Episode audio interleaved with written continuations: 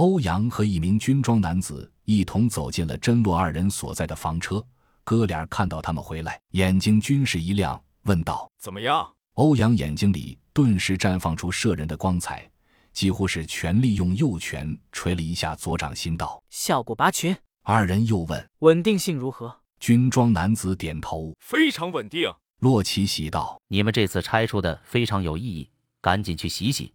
我们去找吴所长。”十分钟后，四人出现在吴所长的指挥车内，那里是他的休息场所。和真洛一样，吴所长是知情人士，知道危机随时会来临，所以并没有像其他师团那样刀枪入库、马放南山，而是随时保持着戒备。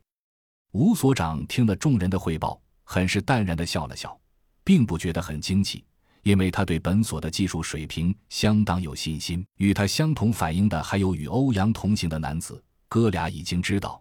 他的代号是一零零六，属于装备组的外勤。这次他带来的就是急需的东西。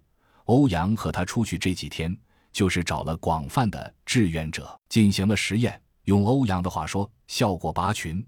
对于可能马上会到来的大战，几人甚至有了些许期待的感觉，搞得吴所长一个劲儿说他们幼稚。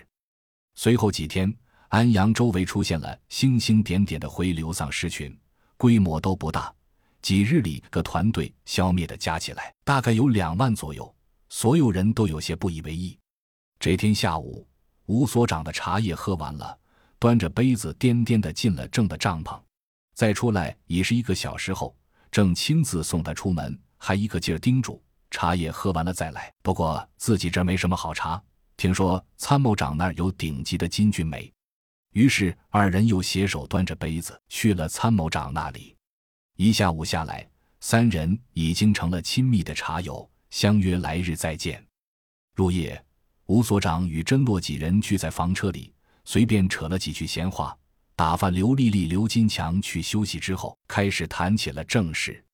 今天下午，吴所长已经向政委和参谋长摊牌，二人开始均深感震惊。但细细回想，吴所长所言绝非空穴来风，随着一件件实例证明。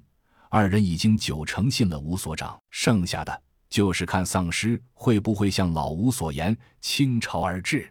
时间没有让他们等太久，两天后，几千万丧尸蜂拥而至，终于到了兵临城下之时。